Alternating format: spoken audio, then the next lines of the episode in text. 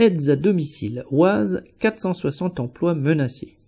Le 9 février, les aides à domicile de l'Oise ont appris que leur employeur, l'Association pour l'aide à domicile et aux personnes âgées, ASDAPA, était placé en redressement judiciaire. L'association aurait de graves difficultés financières. Les 460 salariés veulent la garantie d'être payés. Tous s'inquiètent pour leur avenir et celui des personnes qui ont recours à ce service.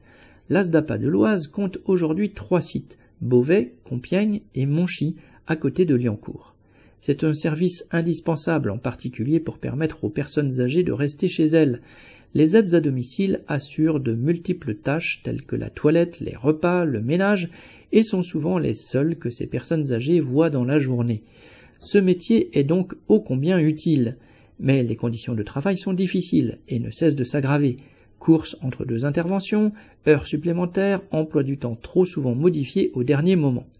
Quant au salaire, il est totalement insuffisant.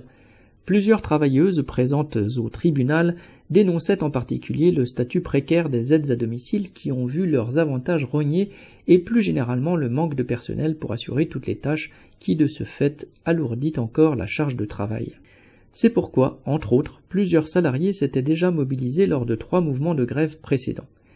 C'est plus généralement la reprise en 2017 par le groupe AVEC, anciennement Doctogestio, qui est dénoncée le conseil départemental refusant de financer l'association à hauteur de ses dépenses, celle-ci a dû faire appel à des financements privés. Comme tout groupe privé, le groupe AVEC a cherché le profit et a, entre autres choses, réduit le nombre de salariés de moitié, tout en continuant à accumuler des dettes.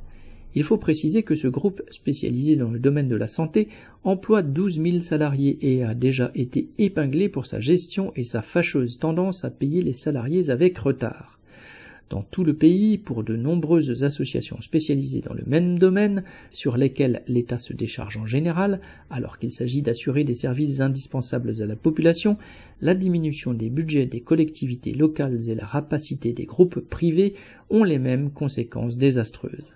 Aline Retès